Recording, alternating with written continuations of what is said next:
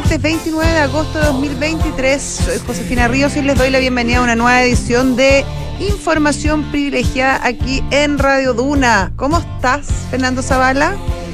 Qué extraordinario, Josefina Ríos. Pues qué gusto escucharte. Igualmente, ¿Ah? pues.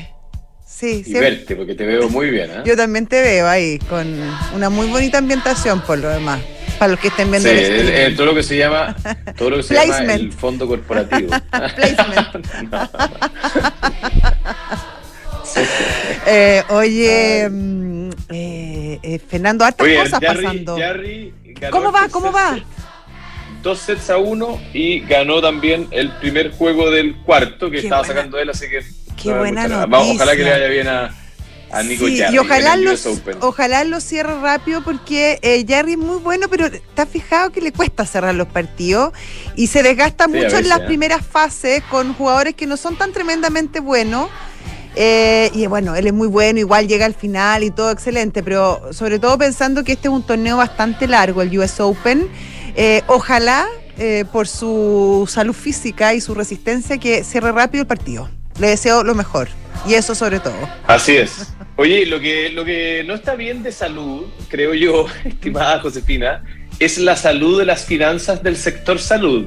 Ah, ¿Ah? no, están pasando, o sea, perdón, están, están en un, yo te diría que en un estado crítico. Mira, hoy día se conoció que eh, FONASA le debe más o menos 400 mil millones de pesos a las clínicas privadas. Exactamente. 400 mil millones de pesos, sí, lo escuchó bien. Eh, orden de magnitud 500 millones de dólares eh, en eh, servicios, prestaciones, operaciones que ya se realizaron, que fueron facturadas y que FONASA no ha pagado a los establecimientos de salud privados en Chile.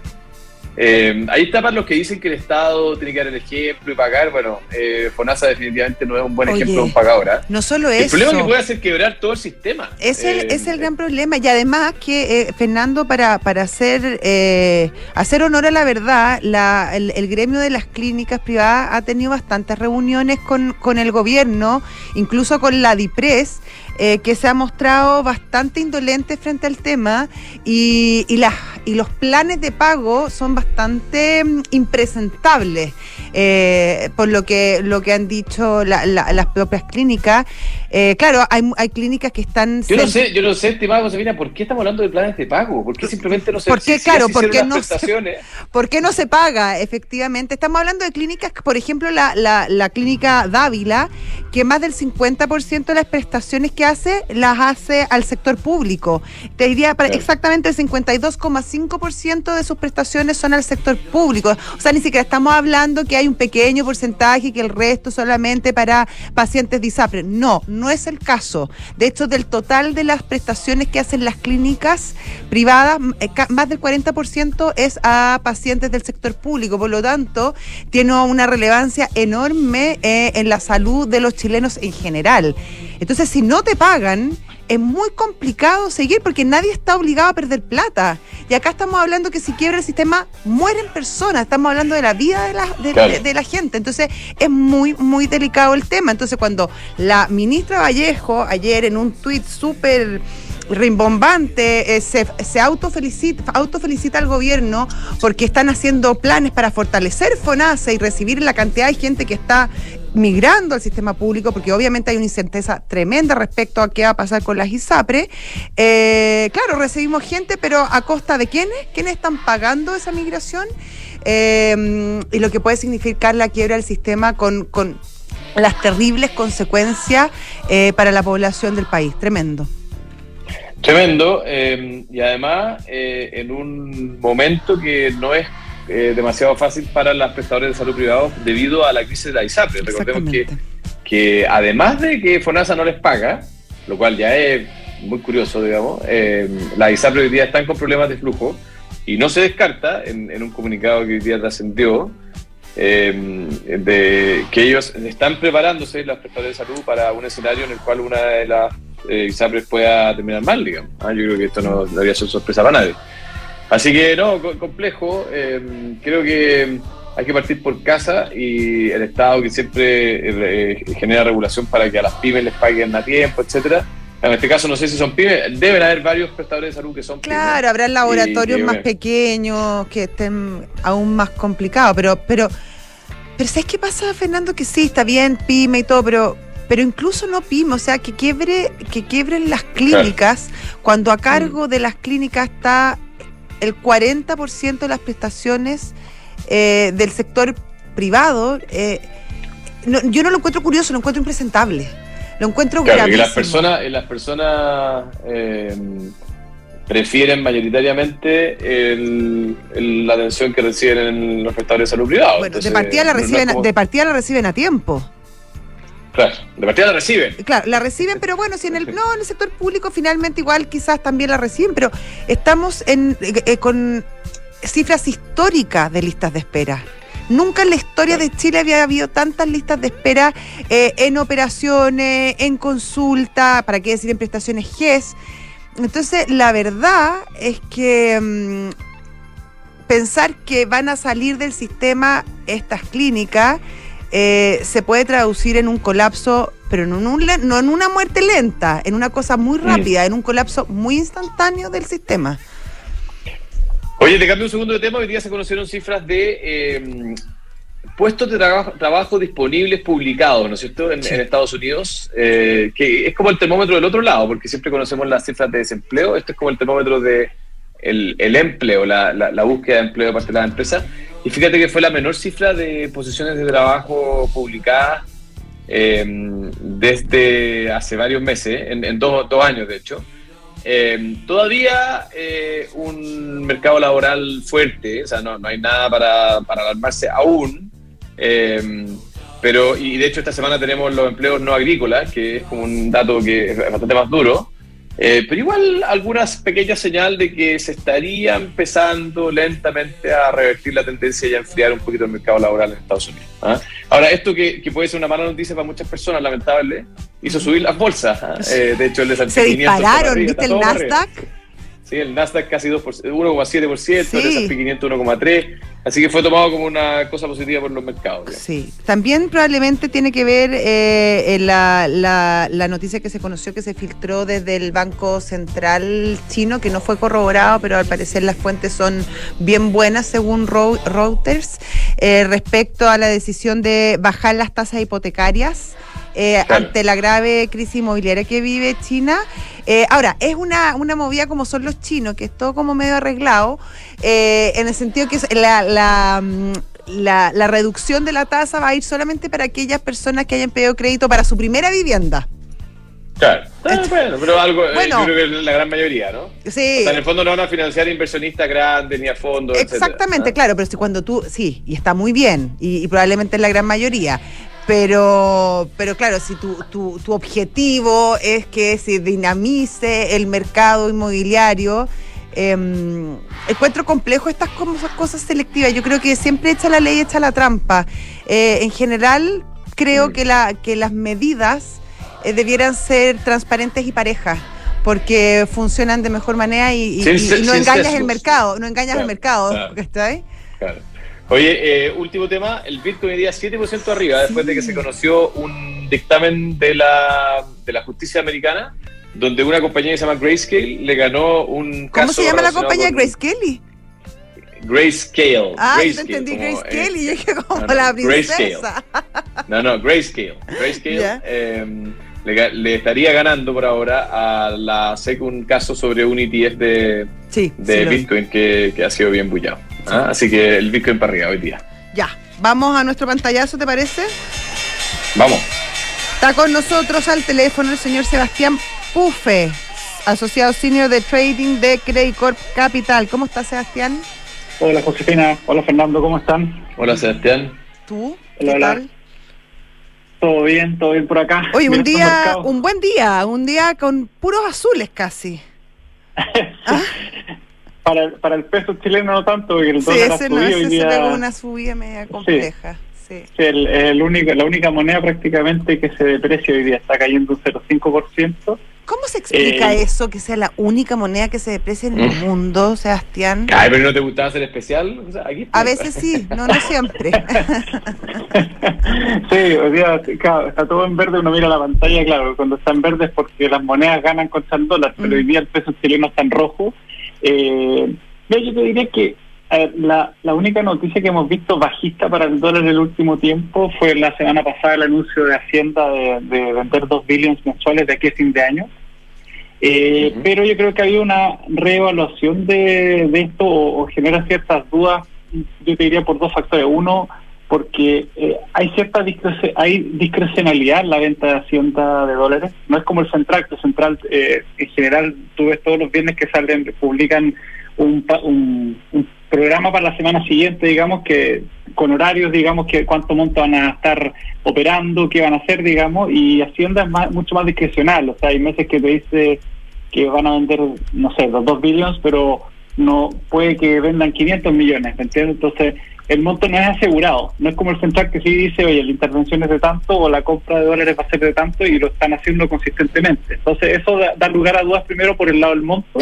Lo segundo es que el monto es importante también eh, representa es, bastante, digamos, entonces, eh, bueno, el fondo de dudas de dónde vienen principalmente los dólares, habrá una nueva emisión, eh, y eso principalmente yo creo que hace que, que finalmente esa caída, eh, los offshore, que han sido los principales compradores, si uno mira la exposición neta, el último a, las últimas semanas bajó porque aprovecharon la subida, yo creo, toma utilidad y también con esta noticia se cayó, pero pero en definitiva han sido mejores compradores de dólares y han estado golpeando el peso durante las últimas semanas.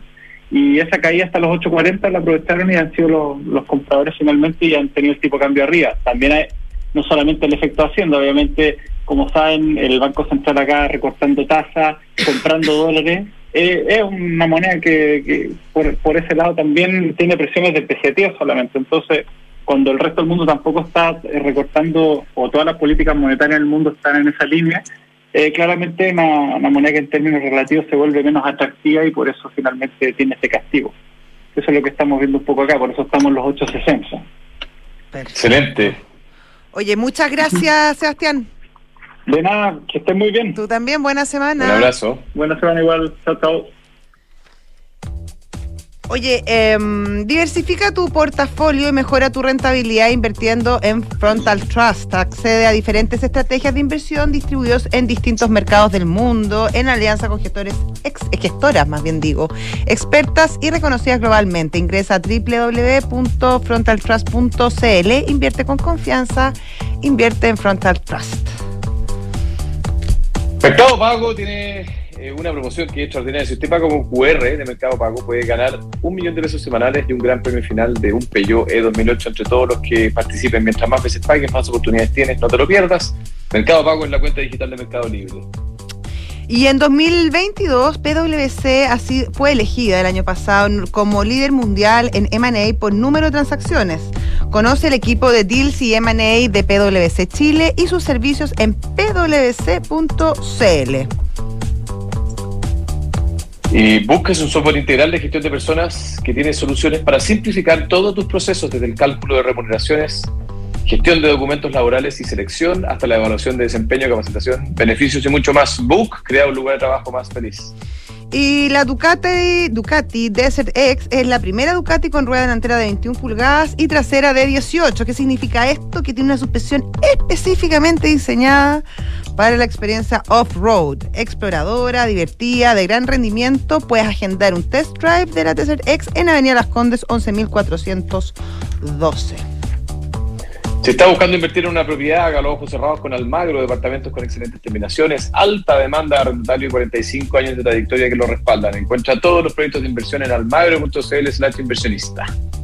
Y ya está nuestra entrevistada de hoy, querido Fernando, está en el estudio nos acompaña Fadua Gajardo, ella es directora ejecutiva del Instituto de Directores de Chile y vamos a conversar sobre un tema que eh, está muy en boga que tiene relación con las mujeres en los comités de directorios del IPSA.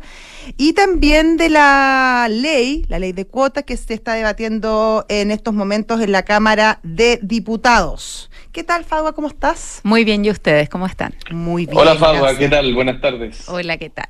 Hoy estaba justo viendo, hoy día había una, una noticia en pulso, sin ir más lejos, respecto a la presencia de mujeres en los directorios de empresas IPSA, que alcanza un, cerca de un 17%, bastante más que antiguamente, pero sigue siendo bajo en comparación con otros países, tengo entendido. ¿A qué se debe esta situación, básicamente?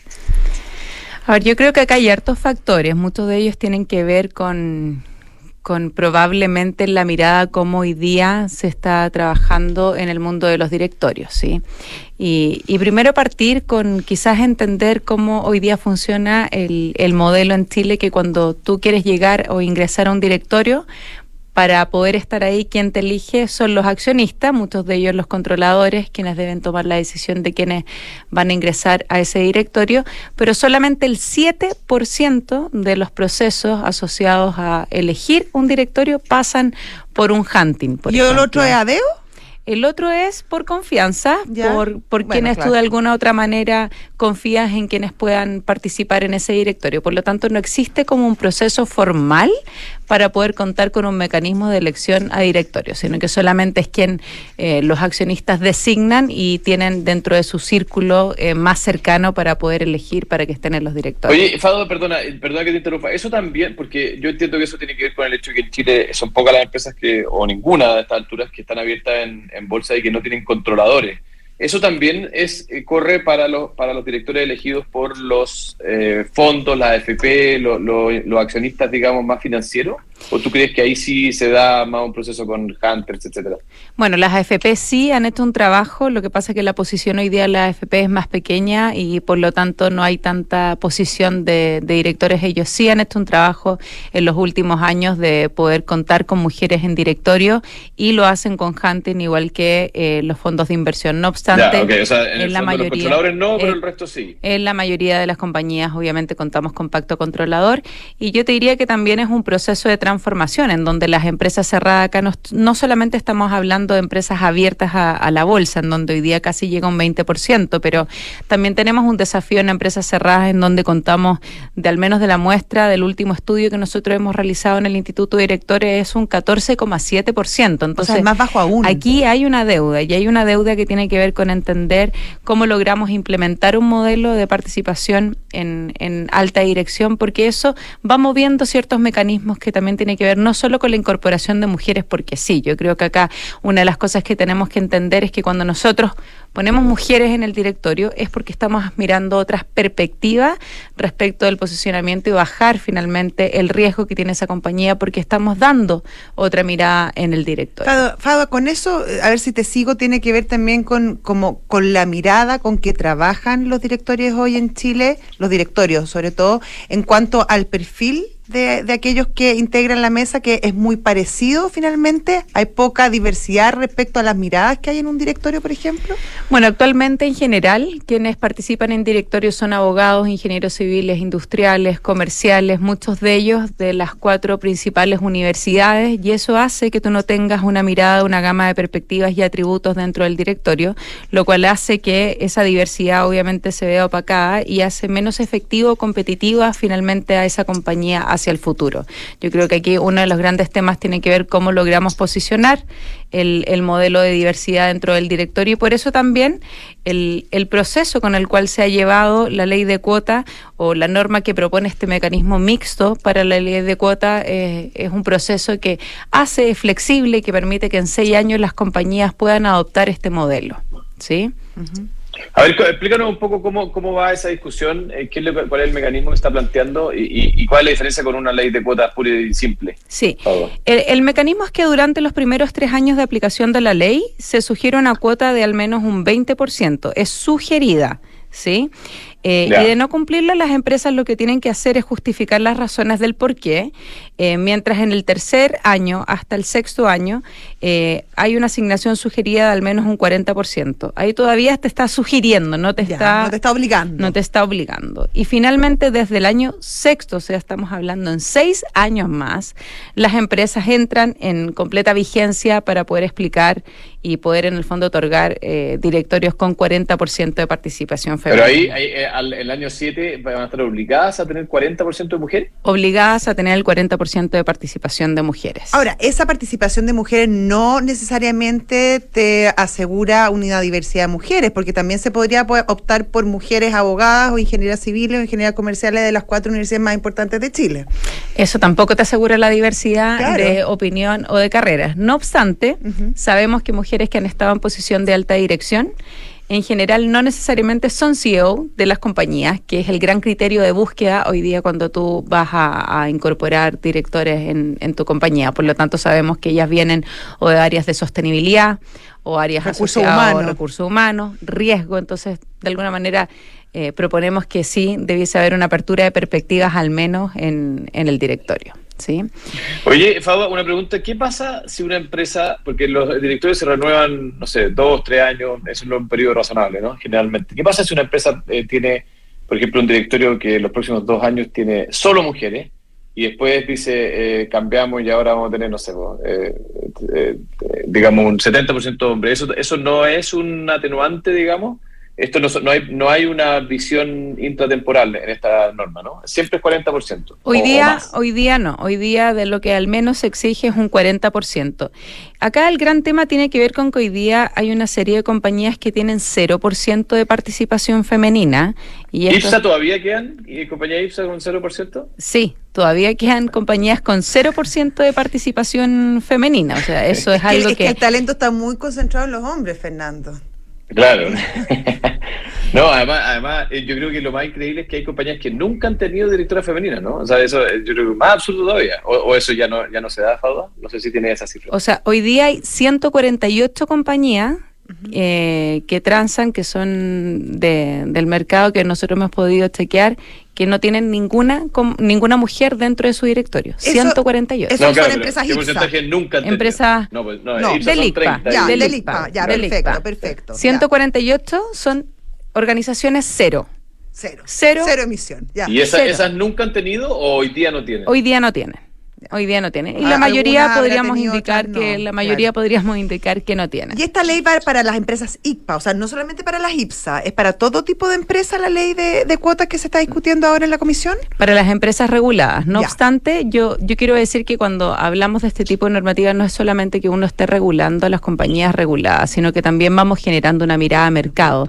y, y esto va muy en línea con lo que pasa internacionalmente, o sea, esto no es algo como que se le haya ocurrido a Chile, sino que distintos países también han implementado modelos de cuotas obligatorias. Tenemos el caso de Francia, Noruega, Islanda, Italia, Bélgica, con mm, con indicaciones sobre el 40% ya en, en participación ah, de mujeres. Y ya llevan un tiempo, me imagino, esas leyes de cuota. ¿Se ha visto, porque me imagino que en esos países además estudian todo, se ha visto que han mejorado los gobiernos corporativos de las empresas al integrar más mujeres o no necesariamente? Bueno, hay estudio para todo. Ya. Sí, yo creo que hay estudio para todo. Lo que sí, una de las cosas que, que uno podría decir, bueno, ¿por qué instalar o por qué incorporar mujeres?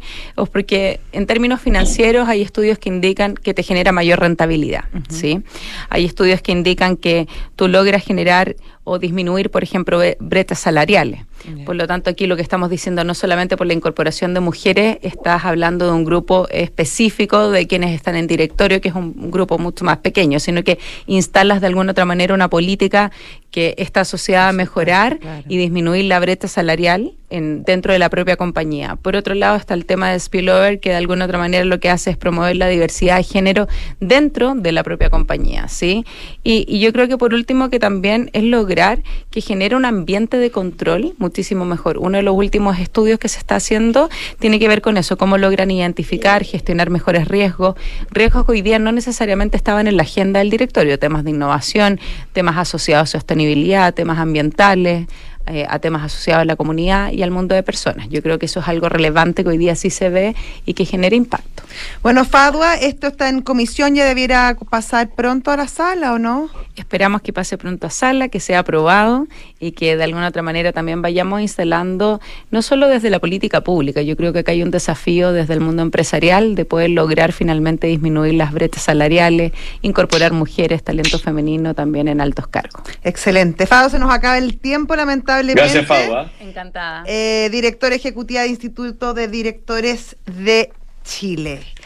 Y yo te quiero contar, em, querido Fernando, ¿cuánto está el dólar? ¿Tú lo tienes por ahí, Sergio? 861 lo tenía hace poquito rato. sí, 8660. Pero bueno, está, está, está subiendo el dólar. Quizás quieres vender. A lo mejor todavía crees que va a seguir subiendo y que Chile va a seguir siendo un caso súper em, especial dentro de las monedas del mundo. Quién sabe. Bueno lo que tú decías, lo que creas que es mejor, eh, Mercado G te ayuda, te lo hace más fácil, apenas con un clic en mercadosg.com y además con expertos que te ayudan 24/7. Si usted tiene operaciones en todo Chile y busca soluciones de movilidad para sus empleados, el leasing operativo de EconoRent le entrega la mejor solución ya que cuenta con servicios técnicos con talleres propios y una amplia cobertura nacional. Asesórese con expertos y cotice con EconoRent. Mejor tarifa, mejor servicio. Y Santander nos sorprende con una cuenta corriente en dólares que puedes contratar en solo tres clics. Así es fácil es manejar tus dólares. Contrátala 100% online en santander.cl.